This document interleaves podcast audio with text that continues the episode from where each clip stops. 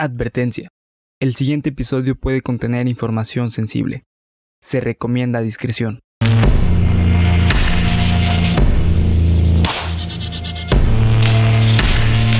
Cuéntamelo de nuevo. Estás escuchando Cuéntamelo de nuevo, parte de Geek Supremos para YouTube y Spotify. ¿Cómo están, queridos amigos?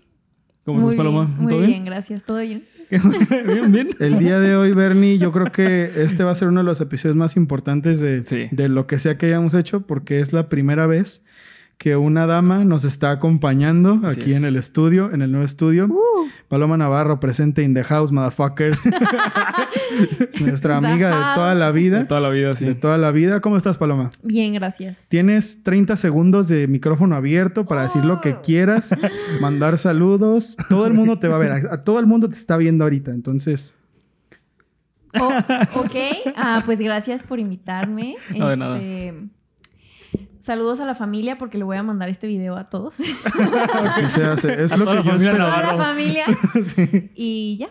Muy bien, excelente. Saludos. Como todas las semanas, les recordamos que nos sigan en nuestras redes sociales de Geek Supremos oficiales: eh, Instagram, Twitter, Facebook, TikTok, o cualquiera en donde nos gusten buscar. Ahí vamos a estar Geek Supremos, todas son oficiales. No acepten imitaciones. Y como todas las semanas, un saludo y un agradecimiento a Panda Comunicación Creativa, que llevo muchas semanas diciéndolo bien. Así sí, que güey. Un aplauso, un Estoy muy aplauso. orgulloso, sí.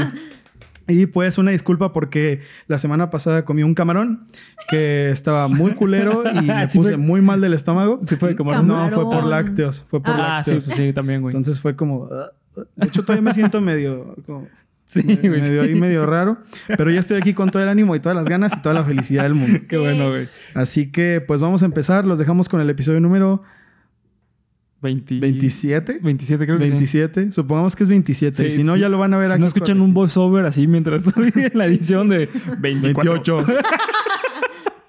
Vamos a saber cuál es, pero creo que es 27. Vamos a Sí, dejarlo en güey. 27.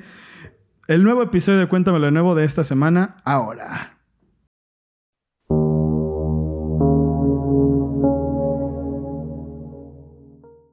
Bienvenidos a Cuéntamelo de nuevo, el podcast en el cual semana a semana los llevaré a ustedes y a mis amigos y compañeros Bernardo Herrera. y... Paloma. Paloma. sea. Tú eres el rival más débil. Paloma.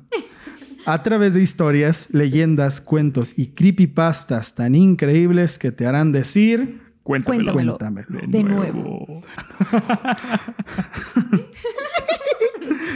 Muy Estuve dejando este tema Sí. Para el día en el que Paloma viniera, que nos acompañara, porque ella, al igual que yo, somos fans devotos de The Beatles.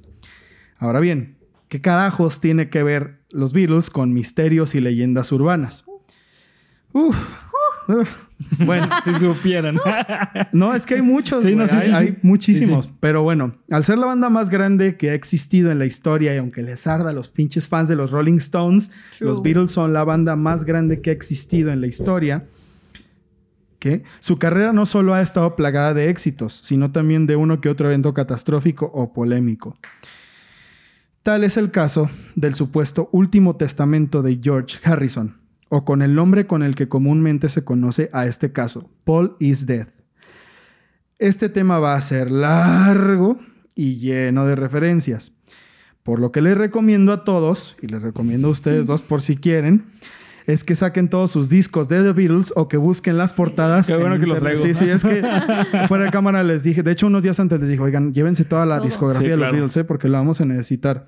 Y ya me preguntaron, no, pues la dorada o la normal, no, la, la normal, porque las Sí. portadas son, son tranquilas. Eh, o que busquen las portadas en internet porque las vamos a necesitar si es que queremos entender mejor de lo que hablo. La verdad es que este es, yo creo que para mí, este es uno de los casos de misterio que más me gustan de todos. Sí. Sí, güey. Esto es una cosa que cuando la leo o la vuelvo a escuchar o la vuelvo a ver, eh, este guion lo hice desde hace semana y media. Y desde entonces estoy súper obsesionado otra vez Otra con vez, los. Beatles y con la muerte de Paul. McCartney. Sí. Es que es... Ya van a ver. Sí, ya van a ver. y la neta es que escucharlo de Polo es vigorosante. Bueno, ¿cómo se dice? ¿Vigorizante? Ajá, vigorizante. Vigorizante. Porque, bueno, yo me acuerdo una vez este, cuando fuimos a Vallarta, güey. Oh, güey, ¿Te acuerdas que no sí, dormimos cierto. en la noche para ir a Sí. Vallarta, güey? Sí, sí. Que nos quedamos dormidos, bueno, hablando, güey. El día que nos regalaron pan, ¿no? Ajá, güey, exactamente. Sí, sí. Ese día te la pasaste hablando de esto, güey. Y te juro, güey, que me dio miedo, güey. Es que. Wow. Es que es un tema, es un tema que parece una idiotez, pero. ¿Tiene tanto? Sí. que- Sí, es muchísimo. O sea, es muchísimo. Y, y una de las cosas por las que creo que da tanto miedo es que tú mismo puedes ir a corroborar que todo esto existe como una prueba del caso. Pero bueno, hace 10 años que yo supe de esto y hace una semana y media que me volví a topar con esto mismo, me volvió a hacer decir, y seguro ustedes los hará decir, cuéntamelo de de nuevo. nuevo. The Beatles, por si algún despistado por aquí no lo sabe, fue una banda británica que tuvo su apogeo durante la época de, perdón, durante la década de 1960. El cuarteto de Liverpool, conformado por George Harrison, Ringo Starr, John Lennon y Paul McCartney, tuvo una carrera tan prolífica que no pudieron evitar las polémicas. Ok. Como dijimos al inicio, no es la única polémica esta de Police Death. Desde que empezaron, hubieron casos. Sí. Había gente que decía que, bueno, desde un momento en el que John Lennon dijo que eran tan populares o que eran tan conocidos como Jesucristo, sí. desde ahí... ¿Ven lo que les digo? ¿Ven lo que les digo? Paloma, ¿qué sabes de eso? No, o sea. Tú, o sea, continúa y, y ahorita lo. Ok, ahorita lo, lo retroalimentamos. Eh, John Lennon, en, un- en una época de la vida de los Beatles, dijo que eran tan conocidos como Jesús. Entonces, en Estados Unidos hubo una cosa que se llamaba el boicot Beatle, en la cual un disc jockey muy famoso, cuyo nombre se me escapó del jodido guion, convocó a muchas comunidades religiosas a que llevaran sus materiales de los Beatles y los quemaran Ah, no en sabía eso, hogueras. Todavía hacen eso, ¿no? De repente que cuando quieren hacer un boicot contra alguien, queman. En alguna, en, sí, sí, sí, sí, sí, en algunas partes del mundo que todavía no están como tan en 2021, pero sí hay mucha gente que todavía lo hace. Sí, hay mucha gente que todavía lo hace. Eh, incluso a raíz de esto se consideró que hubo, bueno, había rumores de que los Beatles eran negros disfrazados de blancos y ¿Eso que no sabía? sí, que promovían Disfrazado, güey. de que promovían como el- el- una, una contra hacia la religión, ¿no? Por esto mismo de que ah, estaban no diciendo. te pases de lanza, ¿en serio? Fue un rollote, Ok, fue un rollote güey, no que sabía. duró dos años, creo, o sea, duró Órale. mucho tiempo y mucha gente se desenamoró de los Beatles, pero realmente es una cosa que, ah, sí, claro. Ah, pues sí. Sí, Porque o sea, algo, güey, yo estoy de acuerdo con, con John, güey. no sabría. Güey, la neta sí, güey. O sea, ¿Cómo ven este cabrón? ¿con- con- ¿conocen, ¿conocen a alguien? ¿Conoce a alguien que no conozca a los Beatles? Sí. Yo sí, en, a lo largo de mi vida me he topado con gente que. ¿Como qué rango de edad? Ay, Sobre todo sé, jóvenes, ajá. sobre todo jóvenes. Bueno, sí. Que digo, creo que es aceptable, pero bueno, es que los Beatles no es una cosa que te pongan en tu casa desde que eres niño. Sí, pero no como de que, ay, vamos No, a ajá, no te rezar ponen, y todo sí. eso. vamos a rezar. No, vamos a cantar. No, pues sí, claro, o sea, no, bueno, para mí sería algo muy bonito. De hecho, me diste una buena idea. Si, algún, si en algún momento Cuando soy papá, hijos. me diste una buena idea. Eh, pero bueno, vendí, que si vendieron su alma al diablo, que si se drogaron para escribir álbumes, lo cual es Lo cierto. cual, ajá. Hay una en específico, una situación polémica, que hasta la fecha, aunque ha sido desmentida en muchas ocasiones y por muchas personas, incluido, el mismo. Paul McCartney, aún da de qué hablar entre los fans. Todo comenzó el 12 de octubre de 1969, cuando un hombre llamado Tom, bueno, así se identificó, llamó a Russell Gibb, el disc jockey de una emisora de radio local en Michigan, pidiéndole que reprodujera el tema Revolution Number 9 al revés. Hasta me dieron escalofríos ahorita que les dije Revolution Number 9. Es una cosa muy rara. Vamos a dejar todos los listados de las canciones, incluso hay un documental, eh, lo vamos a dejar en Twitter para que lo chequen, pero bueno. Eh, reprodujera el tema Revolution Number 9 al revés, ya que supuestamente Tom había encontrado mensajes ocultos en la canción que sugerían, y además reforzado por ciertos datos específicos que dio, que Paul McCartney habría muerto tres años antes en un accidente de auto. Esto llevó a que el periódico Michigan Daily publicara un artículo dos días después con interpretaciones sobre la portada del disco de Abbey Road y hasta se crearon programas de radio como Complot Beatle en el que durante dos años, durante dos años, una hora al día, ininterrumpidamente, se habló y se alimentó el misterio. Wow, ok. Wow. Ahora, durante décadas, el mito se siguió alimentando con estudios de la voz de McCartney como solista en comparación con su voz en la etapa temprana de The Beatles. Esos estudios son del 2013. Ujú. O sea, no es como que, ay, pues ya en los 70 fue moda, ¿no, güey? Esto sigue, todavía hay Sigue. gente que cree que, que Paul McCartney es un doble y hasta se han hecho esta clase de ¿Cómo estudios. creen que Jesucristo sigue vivo, güey? ¿Quién cree que Jesucristo Yo sigue tenía vivo? un profe, güey, que creía que Jesucristo sigue vivo, güey. Y en la universidad. O sea, desde entonces. O sea, sí, que, que que- tiene que- Lleva dos mil años sí, vivo. que- ajá, que Jesús está vivo, güey. Es sí. que vive en todos nosotros, Bernie. Sí, güey. Sí, sí, obvio, güey. Dios está. Mi familia va a ver esto y en esta parte. Skip, skip 10 segundos. bueno, eh, ¿qué les estaba diciendo? Complot Beatles, mito según el. Como solista en comparación con su voz en la etapa temprana de The Beatles, recreaciones de su rostro e incluso interpretaciones asombrosas y super zafadas de las portadas de sus discos. Incluso hay una entrevista de un comediante asombroso, Chris Farley, el gran Chris Farley de Saturday Night Live, que le hizo una entrevista a Paul McCartney en el que su rol era como de, no puede ser que estoy con Paul McCartney. Y él le preguntaba, oye, ¿es verdad que estás muerto? Paul McCartney le decía, pues no, aquí estoy. Aquí estoy. Bueno, pero ¿estás vivo? es, es una Sí, gran, ¿estás aquí? es una ¿No gran, estás gran entrevista. ¿Estás vivo? La pueden buscar así. Chris Farley, entrevista con Paul McCartney. Eh, por supuesto que el mito cada vez se hace menos fuerte, pero tuvo una segunda respiración durante la década de los 2000 y al fallecimiento de George Harrison por una supuesta cinta que él habría grabado antes de morir en el año 2001, donde contaba una historia verdaderamente asombrosa que llegó a las oficinas de Highway 61 Entertainment en California. Michael Abram, eh, Abram, Abram, Abraham. Abraham. no, es que no tiene H. Abram, así Ah. se dice. Abraham. Abram, Michael Abram, eh, en 1999 intentó matar a George Harrison. Se metió a su casa y lo apuñaló varias veces. Fue una cosa que le dio la vuelta al mundo. Fue el segundo intento de asesinato de, de un Beatle. Qué miedo. En una, él decía que estaba en una misión de Dios para matar a George Harrison. Él decía, Dios me habló y me dijo que yo tengo que matar a ese Dijo que güey", ¿no? solamente puede haber una persona más conocida en el mundo, güey. Hablas de Dios, ¿no? Obvio, güey. Ah, claro, Claro. sí. Obvio, güey. George sobrevivió, ¿no? Pero bueno, como todos sabemos, pequeño paréntesis, Mark David Chapman en 1980 mató a John Lennon y es curioso que el patrón sea tan exacto porque 20 años antes un Beatle murió de una forma muy parecida. Eh, se supone, se supone que todo esto empezó porque John, 20 años, bueno, eh, más bien, vamos a regresarnos poquito antes. En las cintas que se enviaron al estudio que les acabo de decir, un hombre que dice ser George Harrison cuenta todo esto que les voy a decir. Entonces, todo esto que les voy a decir de ahora en adelante está, es a través de las palabras de George Harrison. Eh, hago mucho las comillas porque no se sabe. Las pruebas para saber si realmente la voz de los cassettes es George Harrison son inconclusas. Es una de las cosas que le da tanta fuerza, que nadie sabe realmente si sí fue él o los estudios no son suficientes, no se sabe. Ok.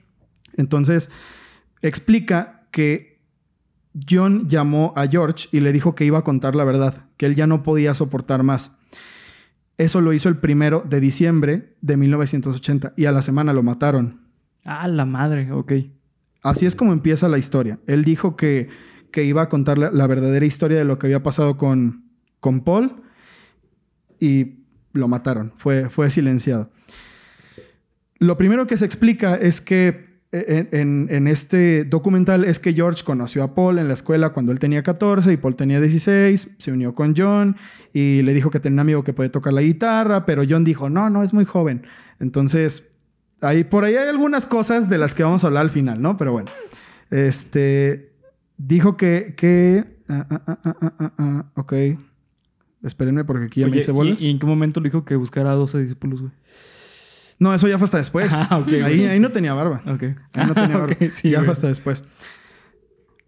Hasta sus 33 años. ¿no? Hasta los 33 años, Sí, exactamente. Que curiosamente. ay. Eh, bueno, avanza la historia y eso que ya todos conocemos de los Beatles, los inicios en Hamburgo, The Quarrymen, bla, bla, bla, bla, bla, bla, lo que ya todos sabemos. Esto empieza con 1966 sobre que eran igual de conocidos que Jesucristo.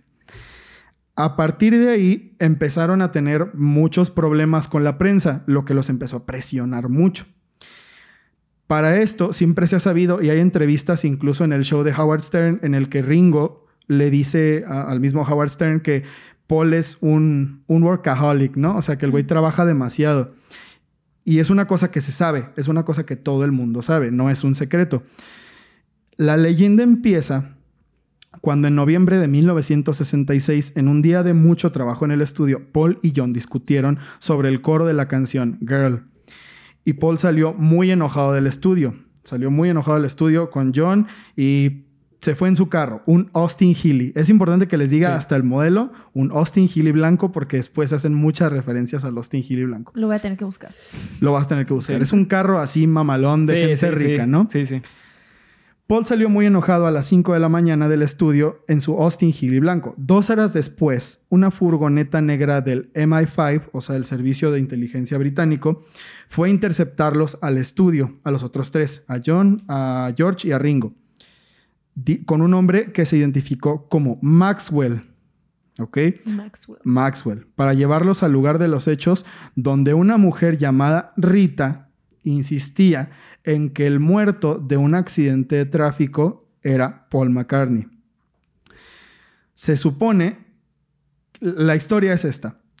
Una mujer que estaba caminando en medio de la noche en la carretera por algún motivo que desconocemos, que no tiene ningún fucking sentido, pero bueno, ¿No? portando un vestido azul, hizo autostop. Sí, claro. Y casualmente iba pasando por ahí Paul McCartney, ¿no? Entonces ella no se fijó que el que le estaba dando el, el aventón era Paul McCartney. Y cuando lo vio, le dio un ataque, un frenesí de fan de los 60s. Entonces hizo que Paul McCartney perdiera el control del auto, se saliera de las vías, chocara contra un poste y se volteara. Ese es el accidente. Lo que pasó después fue que Rita salió del carro y se puso a gritar y fue a buscar ayuda, pero el carro explotó. A lo que McCartney murió instantáneamente. Eh, ok, sí, murió instantáneamente decapitando a Paul y quemándole la cabeza por completo. Perdió el cabello, perdió los dientes, perdió un ojo. O sea, con lo que lo podían identificar. Ajá, exactamente. Pero incluso en el mismo, en la misma grabación, George Harrison dice todo eso, pero era inconfundible que era Paul. Sabíamos que era Paul. Cuando los Beatles llegaron al lugar, se les presentó un cuerpo con la cabeza al lado. Este estaba. oh, ah, sí. Ah, creí que ibas a decir una cosa. ¿No? Esta estaba abierta a la mitad. No, no. Esta estaba abierta a la mitad. Ay, caramba. Me salió aquí una notificación. Ah, ok, ahí está. Eh, esta estaba abierta a la mitad y tenía el cabello quemado. Le faltaba un ojo y todos sus dientes habían reventado de sus mandíbulas, a excepción de dos muelas que salían por las mejillas. Maxwell les dijo que parecía una morsa y John se enojó mucho e intentó golpearlo mientras gritaba, yo soy la morsa, yo soy la morsa, no él. Y Maxwell tuvo que noquearlo. De regreso en una casa de seguridad del MI5, Maxwell llamó a muchas personas y el gobierno de su majestad deliberó que habría una gran ola de suicidios si se hacía pública la noticia. Eh, o eso, eh, por, por lo que habría que mantener esto en secreto. Muchas personas, aquí es donde está el primer porqué de esta teoría, ¿no? ¿Y por qué no lo dijeron? Bueno, la virolmanía fue un movimiento enorme. Fue un movimiento Cambió el mundo, güey. Sí. fue una revolución entera. La virolmanía fue una revolución entera. No fue más allá de la música. Sí. Para mí fue mucho más allá de la música. Sí. Fue un movimiento Cultural. social, cultural, en el que había mucha gente y mucha energía que se movía. Entonces, voy a hacer un, un recuento aquí de algunos casos rápidos para no tardarnos mucho. Cuando One Direction, eh, cuando Zayn Malik se salió de One Direction, Oh, yo recuerdo, yo recuerdo que Paloma se puso conmigo. muy mal ese día. Yo recuerdo que Paloma se puso muy mal ese fue la día. prepa, ¿ah? en la prepa, Sí. sí. Sí, mira, tú que eres Directioner o eras, no sé. Soy y seguiré siendo. Ok, Paloma que es Directioner nos puede decir cómo fue que, que viviste eso. ¿Qué sentiste en ese momento? Ay, nomás qué madrazo Ay, le es di. que van a decir que, que, que exagerada, pero así es y así se siente, lo sientes súper personal y es así como de ¡ah! una parte de mí, o sea, era algo que seguías, o sea, que, que de verdad se vuelve parte de tu vida Claro. y entonces como que, uy, ¿qué está pasando? Así como que me están moviendo todo. No, fue muy triste. Sí, güey, pues es como si el día siguiente eh, que estamos grabando me dicen que Dave Grohl va a dejar los Foo Fighters, güey. Imagínate. Lloro, güey. Lloro. Es que sí. Hay una, hay una anécdota que cuenta Mike Myers, el actor de Wayne's World o la voz de Shrek en inglés, O el gato. O el gato o The Cat in the Hat. Eh, buenísimo, buenísimo. Austin Yo no sé por qué la gente. o- Austin Powers. bueno, Mike Myers conoció a George That's Harrison. groovy, baby. Ay, güey. Un día tenemos que hacer un capítulo de Austin Powers. No sé de qué carajo, Sí, pero. tampoco, güey. Bueno, eh, que conoció a George Harrison y solo lo conoció de: Hola, ¿cómo estás? Muchas gracias por haber influido en mi vida. Ah, eres un gran actor, bla, bla. Y que como al año se murió, entonces Mike Myers cuenta que él salió de su casa, se sentó en su carro y se puso a llorar toda la noche. Sí. No porque fuera una persona que él conociera de, ay, amigazo, George, ¿cómo estás? Sino porque se vuelve parte de tu vida. Es eso, es parte de tu vida. Sí. Y el hecho de que llegue a un fin tan súbitamente, sí te da para abajo. Sí, Ahora, imagínense esto como 300 veces. Porque yo veo los videos de la virulmanía y veo que Yo hubiera sido una de esas fans. sí, Sí. Fácil. Sí, sí, Así sí. de loca de. ¡ah! todo el mundo, yo también, yo también hubiera sido... Sí. Ah, No, no, no, me hubiera arrancado el pelo por los Beatles. Ahora imagínense que de un día para otro, saben que este se murió. Y lo que ellos temían era que hubiera una ola de suicidios en masa. Ujú. Es lógico, Sí, es no, no entendible. dudo que lo hubiera habido. Es entendible. Sí, claro. Y esto fue a lo que Maxwell y el Servicio de Inteligencia Británica llegaron. ¿No? Después de una junta se llegó al acuerdo de que se buscaría a un doble de Paul y que a través de cirugías estéticas por los grandes cirujanos del MI5 nadie lo notaría. Se hizo jurar a los Beatles que guardarían silencio, ya que de lo contrario la pena por romper este pacto sería la muerte. Al día Lo que quieren siguiente... evitar y. Bueno. Ok. Ve- velas guardando, velas guardando. Al día siguiente se dio la noticia de que los Beatles dejaban de hacer giras solo para trabajar en el material de estudio. La versión que todos conocemos es que no se oían, lo cual es muy cierto, pero bueno, volvemos a lo mismo. Ahorita vamos a hablar solo del misterio. Dijeron que iban a dejar de hacer giras porque se iban a concentrar solo en el estudio y realmente era porque tenían que encontrar al doble de Paul y tenían que someterlo a cirugías estéticas. La revista americana Tiger Beat eh, lanzaba un concurso para encontrar al doble de Paul McCartney, como una cortina para ocultar de lo que realmente se trataba, ya que nadie sabía realmente que estaban buscando a un doble de verdad. Es decir, por alguna orden de alguna televisora, eh, grupo de entretenimiento británico, esta revista Tiger Beat, que iba en, Era la revista de un programa muy famoso en Estados Unidos, cuyo nombre también se me fue en el jodido guion, pero después les digo, eh, estaban como coludidas en el entretenimiento y lanzaron el concurso para, para encontrar al doble de Paul McCartney. El concurso se trataba que el que fuera el doble iba a ir a conocerlos, e iba a grabar una canción con ellos, iban a tener una sesión de fotos. Era un Wow. premio muy grande. Solo si En- te pareces. entonces se inscribió mucha gente. El concurso nunca tuvo un ganador público, pero un nombre salió de entre todos los participantes, William Campbell.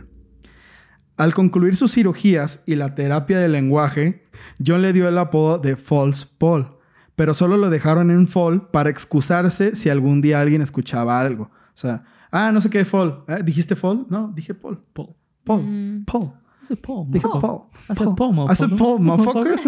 I said Paul, motherfucker. Em, no, bueno, está bien. El libro, el libro, ya, ya se me está pegando. El libro The Open Boat de Stephen Crane fue lo que inició todo.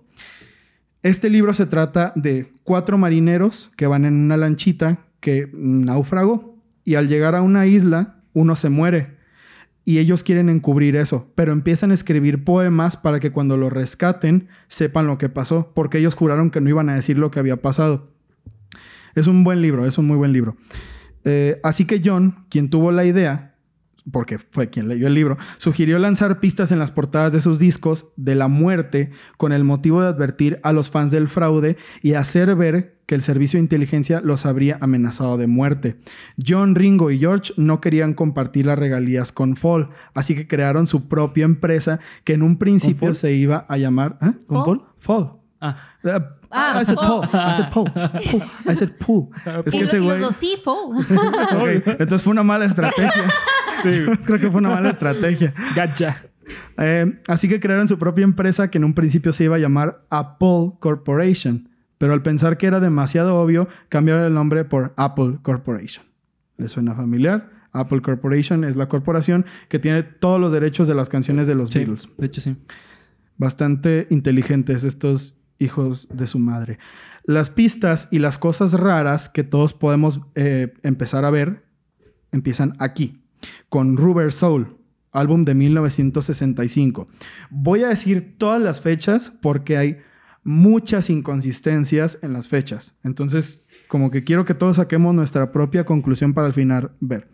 Según las grabaciones, Ringo empezó a llamar a Fall Rubber Paul por las cirugías plásticas, lo que a John le encantó, pero al ver que era demasiado obvio, decidió cambiar el nombre a Rubber Soul en honor al alma falsa de Paul en la banda. De hecho, si ustedes toman el loguito de Rubber Soul, que es como una cosita así como el de Peña Nieto, como el corazón de Peña Nieto, pues un corazón al, Peña Nieto. es un corazón al revés, que significa un alma perdida, ¿no? Es, es un corazón al revés por la... Es un símbolo a la muerte de Ah, Paul. Eh, además de que eh, Ringo era un jugador de cartas. Eh, o bueno, es un jugador de cartas, todavía sigue vivo y ojalá siga vivo muchos años. este, es un jugador de cartas muy, muy vicio, muy vicioso de las cartas. Y él decía que se parecía a una pica y eso le encantaba. Y una sola pica en las cartas, eh, bueno, eso es, es la carta del as de espadas, Sí. ¿no? Del as de picas. Lo que se conoce como la carta del hombre muerto. Ah, ¿en serio? No sabía, güey. Por lo cual fue una buena pista, una, una pista bastante, bastante perspicaz. Eh, además de que la foto de la portada de Rubber Soul está tomada de abajo hacia arriba, con todos los Beatles viendo hacia abajo, Hacia como abajo. haciendo un- otro símbolo de que la foto había sido tomada desde la tumba de El- Paul. Desde la tumba de Paul. Y todos los Beatles están viendo hacia abajo, menos Paul que está viendo hacia la izquierda. Es neta, güey. Todo Sí. lo pueden ver en las güey. portadas. Yo no estoy inventando nada. Además, eh, ah, bueno, eso ya lo dije. La parte de atrás del disco tenía fotos de todos, pero Paul era el único que salía fumando, cosa extraña porque todos los Beatles fumaban mucho, ya que a los cigarros en 1960 se les llamaba clavos de ataúd. Una pista muy apropiada, añade Harrison en el testamento. Siguiendo con las referencias tempranas en la portada del sencillo Nowhere Man, Fall mira hacia una dirección diferente que el resto. La portada del sencillo de Nowhere Man son los cuatro Beatles. Eh, Paul está subido en una, como una caminadora que tiene una pera de boxeo. Es una portada extraña. Sí. Todos miran hacia una dirección diferente que el resto. Incluso Nowhere Man en sí es una canción que tiene pistas. Nowhere Man es, una, Nowhere Man es Paul, ¿no? Ujú. Nowhere Man, eh, Leave It All Till Somebody Else Lends You a Hand. En este Sí. caso estamos hablando de que déjalo todo y espera a que William Campbell te dé una mano, ¿no? Hay muchas referencias en las canciones. Incluso hay cosas que hasta el día de hoy cada quien sigue sacando sus propias interpretaciones.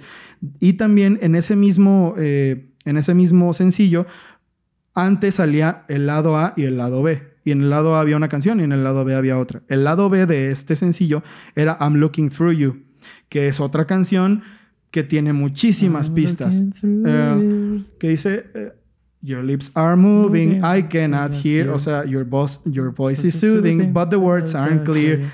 The only difference is you're down there. Ay, ven, bien. Sí, es, es, es genial, es genial. You're not the same. Sí. Es, es increíble. Es, por eso es por lo que todos dudamos, porque así será o no. Es que son demasiado claras las cabrón, pistas. sí. Son demasiado claras las pistas. Luego sigue Revolver, 5 de agosto de 1966.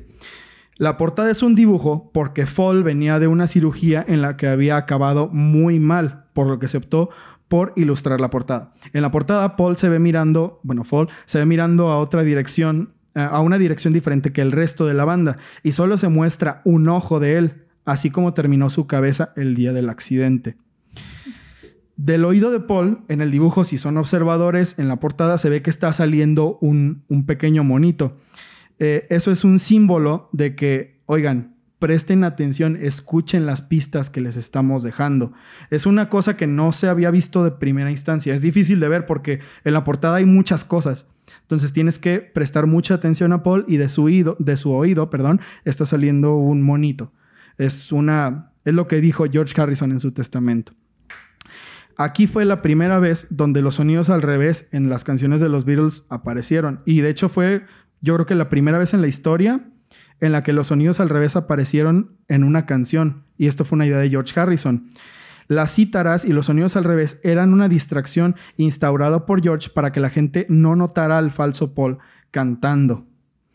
Incluso en este disco también, como el sencillo pasado y las canciones de Rubber Soul, en esta canción existe la, eh, perdón, en este disco existe la canción Taxman. Taxman originalmente se iba, a llamar, se iba a llamar Taxidermist y es una cosa que se sabe, es una cosa que no es una invención del testamento. Originalmente se iba a llamar Taxidermist, pero ellos no querían ser demasiado obvios porque podían meterse en problemas, así que solo la bajaron a Taxman. Y Taxman tiene muchas referencias también. Dice, I my advice for those who die. Eh, no me acuerdo qué dice lo después, pero que te pongas como que monedas en los ojos para que el, para que el hombre de los impuestos no se las lleve y te puedas llevar algo a la muerte. Porque escogieron los ojos y fue uno, Paul perdió y uno. aparte, este, en la cultura eh, grecorromana y también la vikinga, eh, bueno, bueno, la nórdica, cuando morían eh, guerreros o personas, les ponían monedas de oro en, las- en- en- en los Wow. ojos Eso yo no lo No sabía. para que se los llevara eh, la muerte, güey. Ok, pues miren. Es como pagar a Zeus o a Odín. más, todavía más referencias, ¿no? Eso yo no lo sabía, no tenía ni idea. Y es una buena interpretación Sí. de esto, porque la línea es esa tal cual, no, no me la estoy inventando, pueden ir a checar la letra y la letra habla de eso. Eleanor Rigby es sobre el funeral de Paul, al que solo fueron los Beatles restantes y sus padres. Eh, ah, look at all the lonely people. Eh, Father Mackenzie realmente iba a ser Father McCartney writing the words of a sermon that nobody, hear, porque nadie podía ir al funeral de Paul. McCartney, estaba era un secreto. Sí. Aquí hay, esto sí ya no me lo puedo brincar porque aquí hay demasiadas inconsistencias, muchísimas. En el testamento de George Harrison dice, fueron sus padres y los otros Beatles. Y Paul McCartney tiene un hermano que nació en 1944 y su madre murió en 1948. Mm, no sé, ahí es donde como más bien debió haber dicho, y fue el padre de Paul McCartney y fue su Sí, no. hermano. Porque Sí. digo, Sí, no tiene sentido eso. güey. el hermano estaba trabajando. Ah, qué pedo, ya llegué, ya lo enterraron. Pues no, güey, Sí, así no. no. funcionan las cosas, ¿no? Entonces, bueno, para mí esto es eh, lo de Peter Michael McCartney, que es su hermano, y lo, de, y lo de su madre, Mary McCartney, es una de las cosas que a mí más me chocan del testamento. Esto de verdad que no tiene sentido, no, no cuadran las fechas, pero bueno. Yesterday and Today, and Today, and Today. 20 de junio de 1966, o mejor conocido como ¿Qué chingados estoy viendo? En esta portada salen los Beatles con batas blancas y con cuerpos de bebé así, muñecos cercenados y con pedazos de carne así sangrientos. Sí. Obviamente que esto fue una portada muy controversial y hay una cosa curiosa. De estos discos solo se vendieron los que estuvieron disponibles la primera semana en 1966, el 20 de junio. Esa semana fueron los únicos que se vendieron. Después se obligó a que el siguiente tiraje estuviera impreso con la nueva portada. Pero les quedaron muchísimos discos de los bebés. Entonces esos, esos discos, esos vinilos, tienen una calcomanía. Ok. Y esos discos valen millones. Sí. Esos discos valen Wow. millones. Entonces, si ustedes tienen una copia del Yesterday and Today original, No, pues revísenla. Guárdenla. Está cabrón que la tengan. Sí. ¿no? Si alguien la tiene, revísenla. Pero es, es un objeto de coleccionista muy, muy, muy preciado. Eh, la portada está acomodada muy sugestiva porque Paul tiene dos bebés aquí que no tienen cabeza. Y los bebés, o sea, el cuello de los bebés está apuntando hacia su cabeza, haciendo referencia a cómo terminó el día de, de su accidente.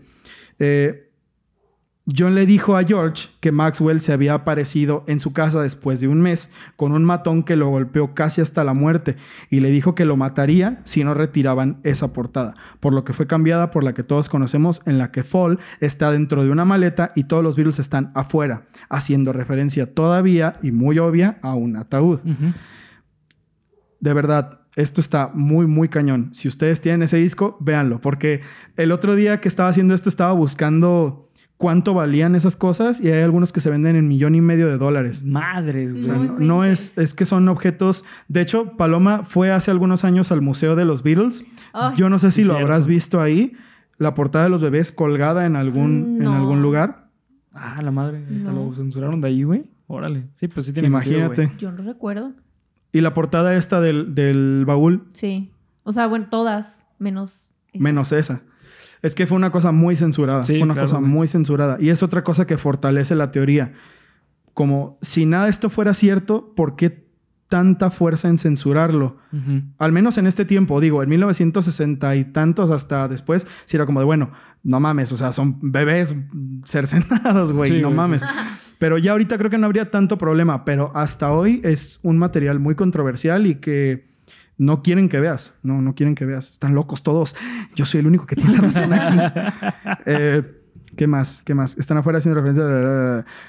Ok, ahora, en este disco, este disco fue un disco recopilatorio en el que las mismas, en el que, eh, ayúdenme, en el que el mismo orden de las canciones te cuenta la historia de qué fue lo que pasó.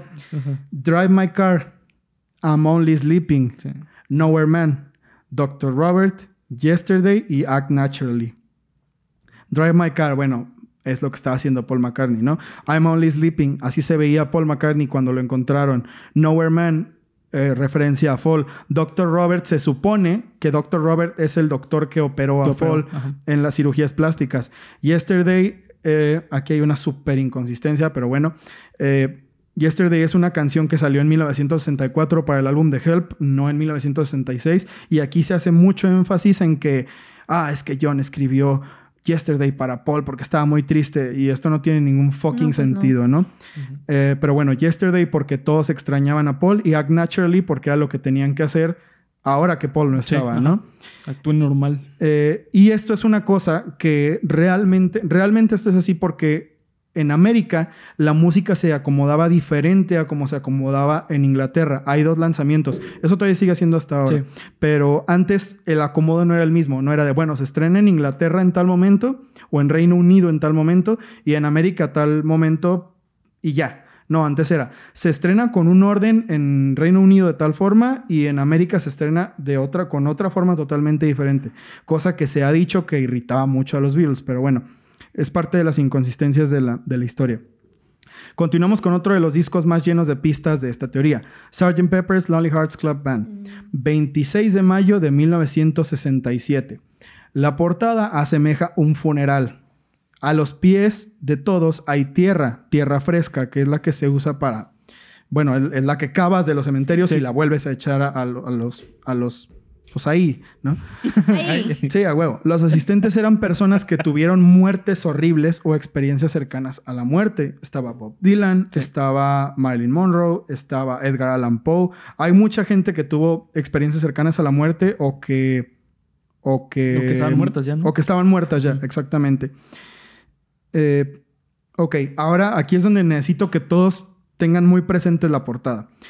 Al frente de la portada tenemos el bombo, ok, el, el bombo de la batería que dice Sgt. Pepper's Lonely Hearts Club Band. Si ustedes ponen un espejo a la mitad, justo a la mitad, de, de donde dice Sgt. Pepper's Lonely Hearts, ahí puedes ver reflejado el mensaje One, One, One, X, He Die. Lo cual es una referencia a que hay One, One, One, tres Beatles, una X, He Die. he died. Oh. Esto también Sí. puede ser una referencia a la fecha de la muerte de McCartney. One, one podría ser el mes, que sería noviembre. One X en número romano sería 10. 9. Ah, Ajá. He died. Bernie. Perdón, es que pensé en la X, sí, perdón. sería 11 de no, eh, perdón, 9 de, 9 de 9 de noviembre, He died.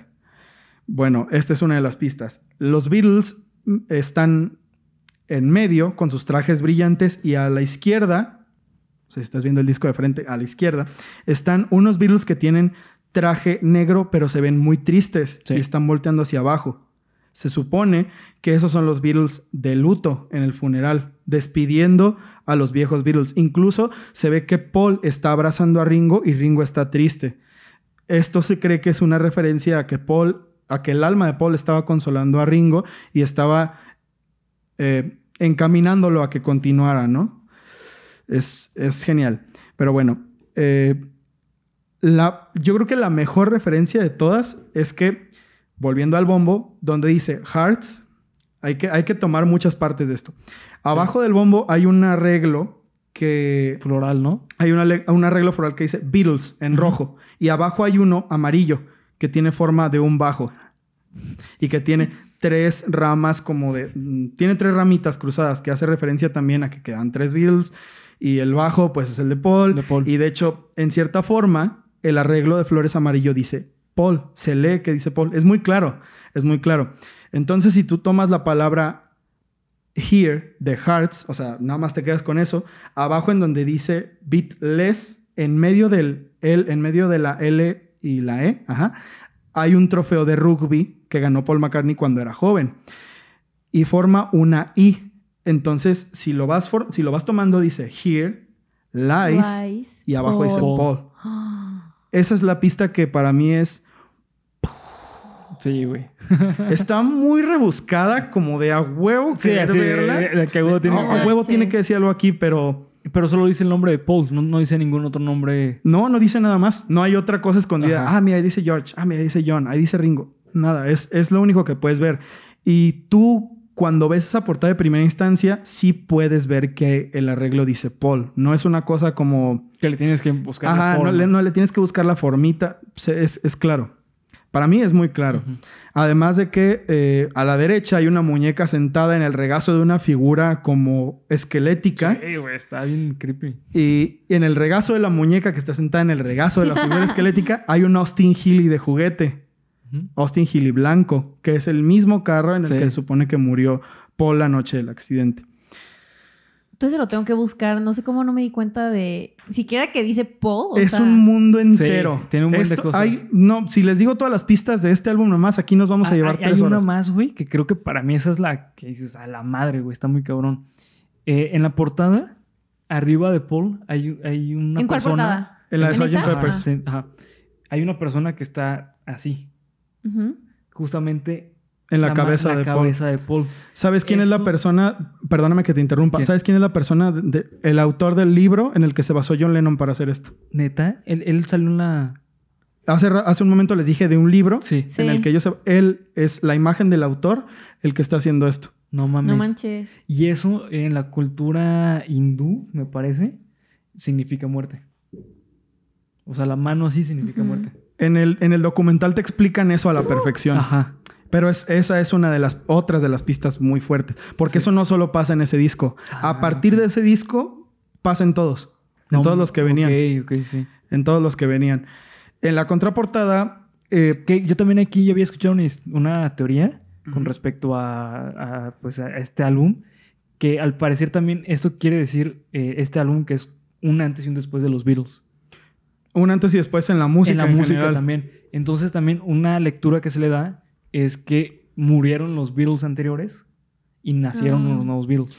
Realmente esa es como la real. Ah, o sea, porque lo del luto es verdad, eso tampoco es Sí. una interpretación. Sí están despidiendo a los viejos Beatles porque ya no se dedicaban a tocar y ya los eh, tres años que les quedaban de carrera eran, ya sé. eran de puro estudio. Entonces hicieron una etapa, pero muchas coincidencias, la Sí. verdad. Antes, bueno, todavía se usa, pero antes era más común que en la contraportada viniera escrita, vinieran escritas las letras de De todas las canciones. Entonces, eh, en este disco no fue la excepción, la- las letras venían escritas. Y George Harrison señalaba la letra de She's Living Home para indicar la hora de la muerte.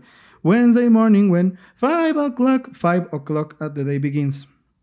Es cuando murió Paul McCartney, se supone. Ahora, aquí entran los mensajes en las canciones al revés. Ya estoy sudando, güey, porque no mames. Inventados por John, quien no estaba suficientemente satisfecho con los mensajes de las portadas. En el reprise de Sgt. Peppers, el coro, Sgt. Pepper's Lonely, Sgt. Pepper's Lonely, si tú lo volteas y lo tocas al revés, dice, It was a fake mustache. Y se escucha tan fucking creepy que nada más acordarme me hace como... ah. Ese sí lo había escuchado. No, lo Sí, escuchado. si ustedes han escuchado música al revés en algún momento, saben Sí. que es horrible, saben que es horrorosa. A mí me da muchísimo miedo la música al revés.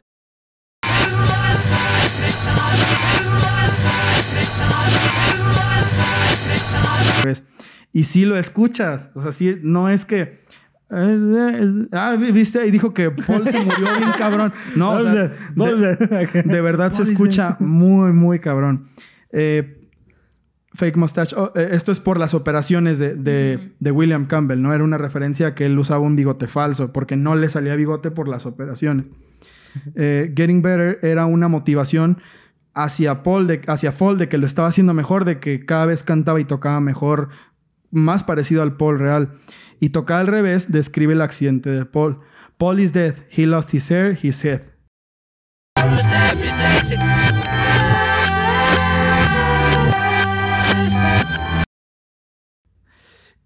También en el, que, en el coro, donde dice, I have to admit, it's getting better, a little better, all the time. Ahí se escucha muy cabrón, muy, muy cabrón. Si lo tocas al revés, se escucha. Y A Day in a Life, mm, bueno, esa es una oda completa al accidente. De hecho, la primera parte de A Day in a Life habla de un accidente. Sí. Eh, Lovely Rita, bueno, Lovely Rita es un, es un tributo a... Se supone que Rita los estaba acosando. Entonces, esto es una burla que, ay, Lovely Rita, como de, ay, Rita, como chingas la madre, ¿no? y Within You, Without You es como empieza esta parte de los Beatles, esta época mística en la que estudiaron meditación trascendental, viajaron a la India. Es un, eso es una, una cuestión aparte que, en la que no voy a ahondar. Fueron a la India a visitar al Maharishi Mahesh Yogi para estudiar meditación trascendental. Pero realmente a lo que habían ido según esto, era a tratar de meter el alma de Paul en el cuerpo de Fall porque ya no podían con la desesperación. De, hecho, creo que le decían, oye, Yogi. ¡Hijo de tu madre! bueno, después de esta intromisión cómica, mágica y musical, esta Magical Mystery intromisión, llegamos a Magical Mystery Tour. 27 de noviembre de 1967. Paul se disfrazó de hipopótamo con un hoyo en el pecho para demostrar que Paul en verdad no tiene el corazón de Paul ni verdadera alma. John era la morsa, haciendo referencia a su terrible accidente esa noche. Al voltear la portada del disco, 180 grados, la palabra Beatles, que está escrita en estrellitas, en realidad es un número de teléfono de una casa funeraria. Apunten. 5 3, 7, 1, 4, 8. Si tú volteas la portada y la ves y llamas a ese número, no sé si todavía sea. Güey, imagínate, que desde, imagínate que desde esa época hasta ahorita lo siguen llamando, güey. Así que no. no, no es aquí. Güey, hay, hay una línea en el juego de God of War en el que es un secreto que tú descubres. Y si llamas, te contesta Kratos, el, personaje principal, y te dice, ah, eres muy cabrón y no sé qué. y a día de hoy la línea todavía funciona. ¿En serio? Entonces todavía puedes llamar y, escuchar la voz de Kratos porque encontraste ese secreto que salió en un juego de hace 20 años. Entonces no me parece que esto, pues no sé Digo, yo creo que por. Imagínate la cantidad de llamadas que han de recibir estos cabrones al día. Oiga, Paul McCartney está muerto, ¡ya! O bueno, no sé, yo creo que ya lo hubiera cambiado. Yo creo que ya ni está así como funcionando. probablemente no, pero bueno, es una de las pistas. La contraportada de letrea, RIP con las figuras blancas. Si ustedes, bueno, ven la contraportada, salen el, el collage de los Beatles con los trajes blancos con los que bailaban en el video de Your Mother Should Know y el mosaico, de alguna forma, si lo volteas, este sí está muy a huevo, la verdad, deletrea RIP, es decir, Rest in Peace, ¿no? Eh, John quería poner un ruido de carro y un choque antes de I'm the Walrus, pero no lo hicieron. Entonces, perdón, antes de Magical Mystery Tour. Magical Mystery Tour iba a empezar con ese ruido, pero según la historia, George le dijo, güey, esto es demasiado obvio, no jodas. Entonces lo que hicieron fue en I'm the Walrus ponerla al revés. Entonces, si tú al final en la parte del desmadre de radio la pones al revés, puedes escuchar claramente, muy claramente, un i de las llantas de un carro y un choque. un i de delfín.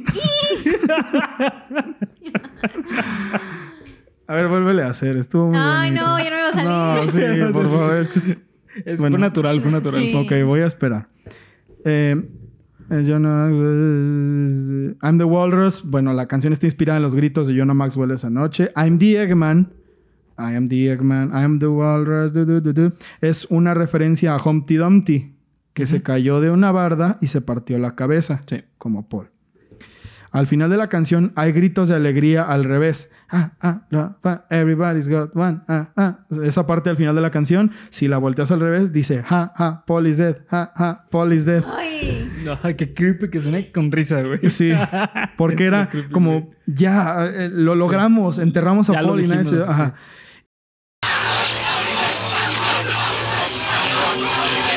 Y al final, esto es una madre que desde la primera vez que yo oí esta canción no la entendí, nunca entendí por qué dijo esto, pero al final mm, no, ni siquiera hay que prestar atención, o sea, es una cosa que está en la canción. George Harrison dice, Bury my body o Untimely Death. Tal cual. Ustedes pueden oírlo y al final de la canción dice, Bury my body o Untimely Death. O sea, es súper claro.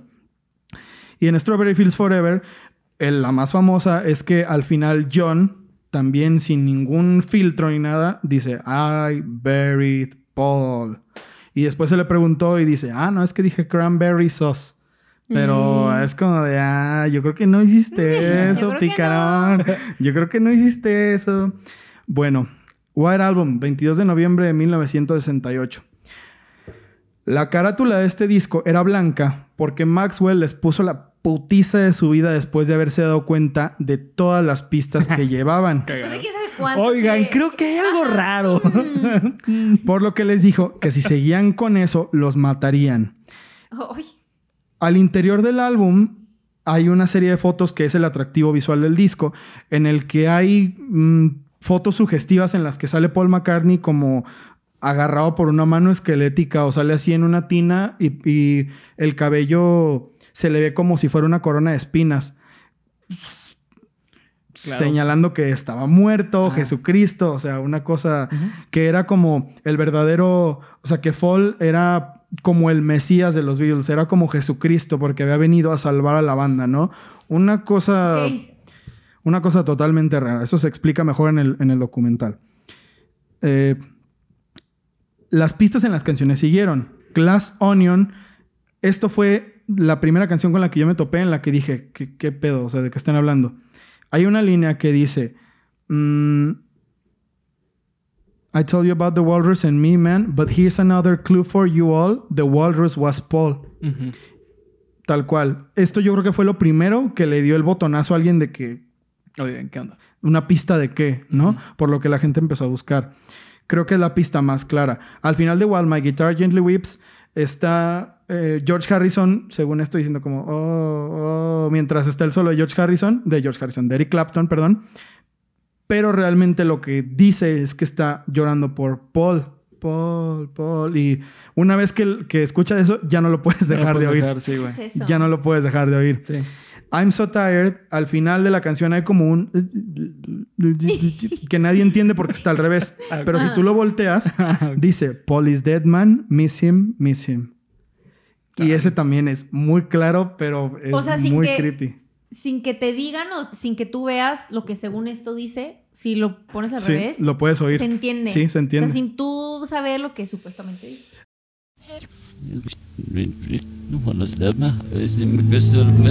Las de Revolution Number 9, no.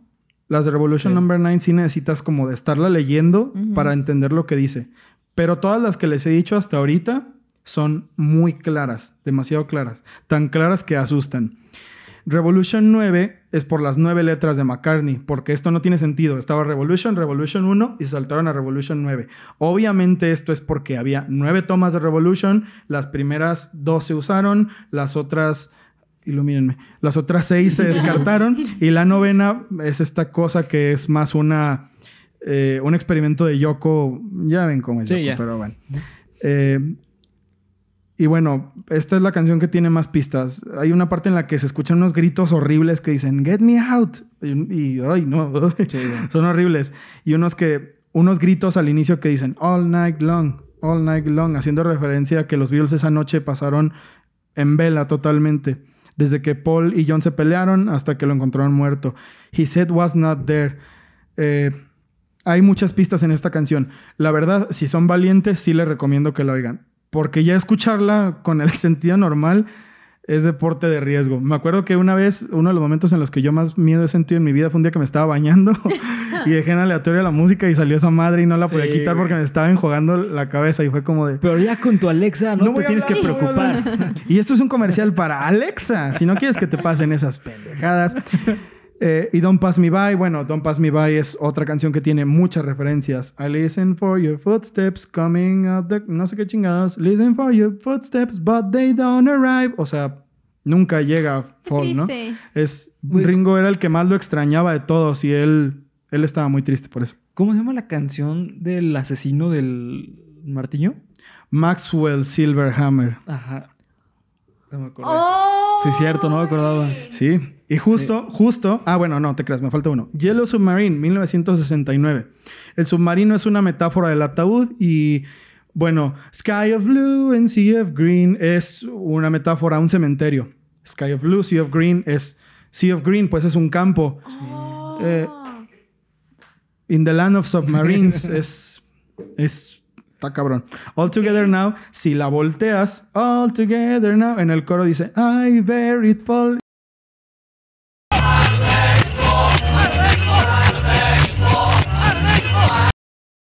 Y es. No manches. Güey, es increíble. Sí, güey. Abbey Road, 1969. Quizás la portada más famosa de la teoría Sí. y por supuesto que una de las más importantes en la historia de la música. Todos hemos visto Abbey Road. Son los cuatro Beatles caminando sobre el el Abbey Road de un lado a otro de la calle.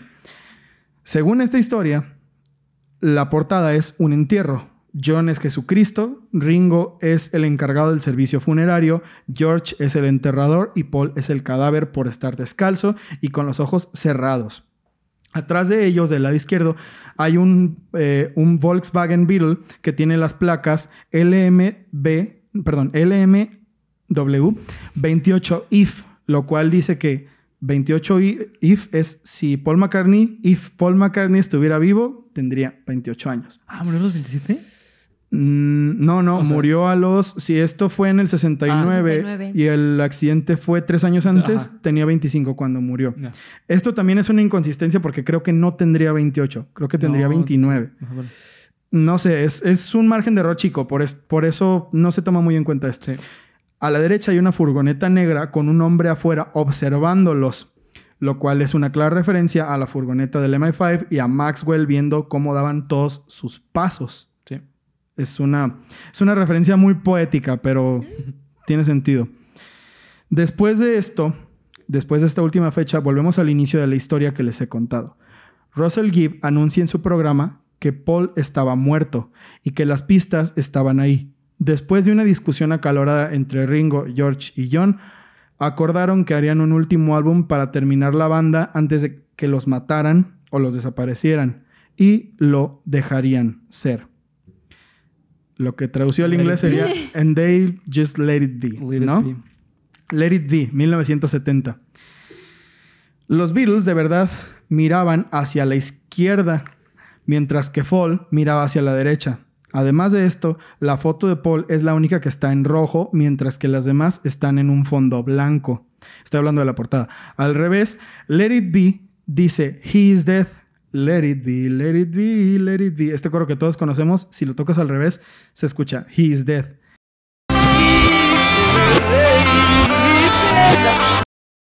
Además de que hay una línea que dice, There is still a chance that they will see. Hay gente que cree que la línea dice, There is still a chance Bill they will see. Bill, Billy, William, Sí. William Campbell. De que hay una oportunidad, Bill, de que ellos vean que Que no hay una respuesta, Ajá, ¿no? wow. Déjalo ser. No eres Paul McCartney. Maldita sea. Lo dije, lo dije. Ah, Eh, y Get Back en el coro, Get Back, dice Help me, tal cual. Es una cosa que se escucha. Ok, ahora, terminaron los, los discos de los Beatles, este fue el final, ya sabemos lo que pasó después, Paul McCartney siguió siendo un solista. En el, en el último testamento de George Harrison se, cuen- se cuenta que a Paul le gustaba, bueno, que a Paul le gustaba mucho ser Paul. Entonces, después de eso siguió con la carrera en solitario porque él estaba seguro de que el MI5 lo protegía, de que a él no le iba a pasar nada, porque él era el primero que no, Sí, claro. no podía decir nada. Entonces los otros tres Beatles tuvieron que cargar con un peso enorme Sí, sí. al tener que mantener la mentira hasta el día de sus El muertes. peso, muerto. Mira qué cabrón, qué cabrón tan productivo. Si estoy poniendo atención. Eh, después de esto, en el Inter pasaron muchas cosas. En el Inter ellos se pelearon, se dijeron muchas cosas, se resolvieron las diferencias, se supone. De acuerdo a todo esto, ¿no? No me voy a poner a hablar de las cosas verdaderas porque ya se extendió mucho este capítulo.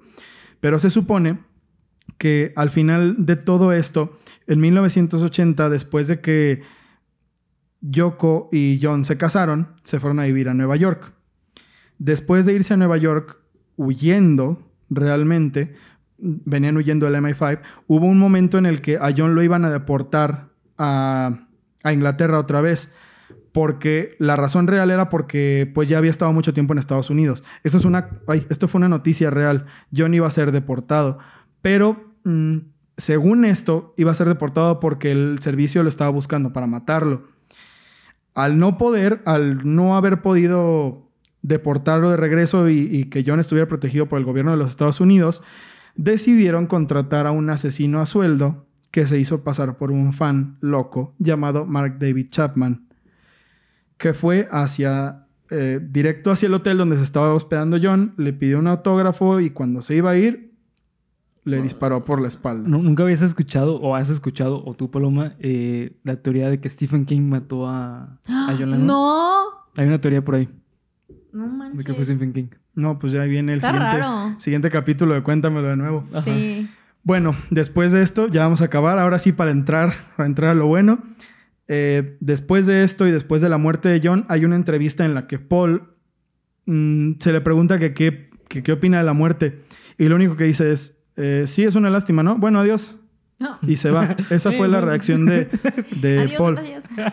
Digo, hay muchos eh, estudios psicológicos de la reacción de Paul y dicen que es que estaba en un shock tan grande al haber perdido a su amigo de toda la vida que no quiso dar declaraciones, que estaba harto, que estaba conmocionado, que, Que no supo qué decirle a la, a la Sí, prensa. claro, sí, sí. Obviamente tiene lógica, Sí, pero güey. bueno, pues no, güey. O sea, eso significa que Paul está muerto. Obvio, Sí. ¿no? A huevo. Eh, 10 años, no, perdón, 20 años después, después de que John llamara a George y le dijera que iba a contar toda la verdad y a la semana muriera, George le dijo a Fall, ¿sabes qué? Ya no aguanto más esta mentira, ya no puedo soportarlo. Eh, unos años antes había sido su reunión en el salón para la inducción al Salón de la Fama del Rock and Roll de los Beatles y Paul no fue, Fall no fue. Por lo que George optó por decirle, ¿sabes qué? Mm, Esto es imposible, ya no podemos convivir. Yo, tú sabes que no eres nuestro amigo y nosotros sabemos que no somos tus amigos, entonces voy a decir la verdad. Sustituyó al verdadero. Sí, pues sí. Voy a, voy a decir la verdad. Y a la semana, un fan loco intentó entrar, a, bueno, entró a su casa e intentó matarlo y lo apuñaló muchas veces. Esto es un hecho, esto no es algo que me haya inventado. En el 99 fue ingresado al hospital de Sí. urgencia y fue un milagro que se salvara. Dos años después, eh, murió de cáncer de pulmón, es la teoría oficial. Pero en el 99 grabó estas cintas que se titulaban El último testamento de George Harrison porque él sabía que lo iban a matar. Él sabía que estaban tras de él y que nadie más iba a decir la verdad porque Ringo tenía mucho miedo y Fall estaba protegido por, por el servicio de inteligencia. Entonces, habiendo llegado a este punto, esa es la teoría de Paul is dead. Quiero saber qué piensan. Paloma, ¿qué piensas? Yo no pienso que sea real. Ok. O sea, como que puedo entender por qué está la teoría, porque a la gente le gusta. O sea, y la verdad es que son buenos uniendo cabos sueltos, o sea, o encontrando cosas para relacionar o cosas así. Pero no creo, o sea, es que sería demasiado trabajo, o sea, no, no hay por qué, no creo que, no sé. No hay necesidad. O sea, no, hay necesidad. Ujú. ¿Por qué? Porque, digo, y hay varios artistas que también dicen, o sea, Sí, de sí, vari- sí. que dicen lo mismo de varios artistas. Todos los Beatles tienen una historia de que todos se murieron y todos fueron reemplazados. Solo que No. la que más pesa es la de Paul. Ajá, Ah, o sea, ok, entonces sí. es como, este, o sea, como, ¿por qué él? No sé. Sí. También O sea, Avril La- se dice lo mismo de Avril Avril Lavigne, Lavigne, sí. Que murió y la reemplazaron con un doble. Y también se decía lo mismo de Katy Perry, y también se decía lo mismo de Lady Gaga. Eminem también. De Eminem se decía lo mismo. Entonces no O es, sea, no. no es una cosa como que muy original en este Sí, aspecto, ¿no? pero sí fue la primera. Sí, ah, ok. Fue la primera. por- Yo creo que por eso tiene como el peso que tiene, porque sí, yo creo que si no es la primera, fue de las primeras, porque no sé si ya había antes, pero, o sea, yo creo que es De así como lo primero que escucharon es como de, ah, puede ser verdad. Yo la neta tampoco creo que sea real, güey. Pero creo que las... eh, mm, ¿Cómo se dice? Las pistas sí existen. Creo que sí existen las pistas. Eso. Yo creo que es un... Fue un... Publicidad. Ajy. Fue un truco de marketing. Sí, güey. Uy, ah, yo cabrón. no dudo que hasta la fecha Sí. y desde hace tiempos inmemorables Sí. utilicen este tipo de cosas como publicidad. Como lo usan ahorita de que y anda con alguien, se le vio con alguien, o salió y los paparazzi estaban ahí esperándolo. O sea, como. ¿Murió no sé. Paul o no murió Paul? O sea, Sí, sí. Yo, yo sí puedo creer que haya sido publicidad. Una calaverita de Paul, ¿no? Sí. Paul murió y vino la calaca. Se lo llevó al panteón y... Y Acá, cantar. a huevo. Acá.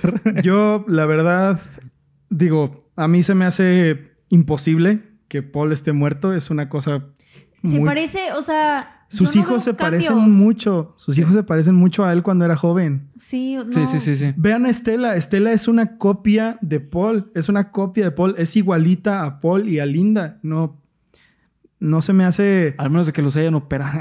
Ah. A los niños. Ah, y de Linda no hablé, ¿eh? Pero se supone que hay una parte en la que dicen que...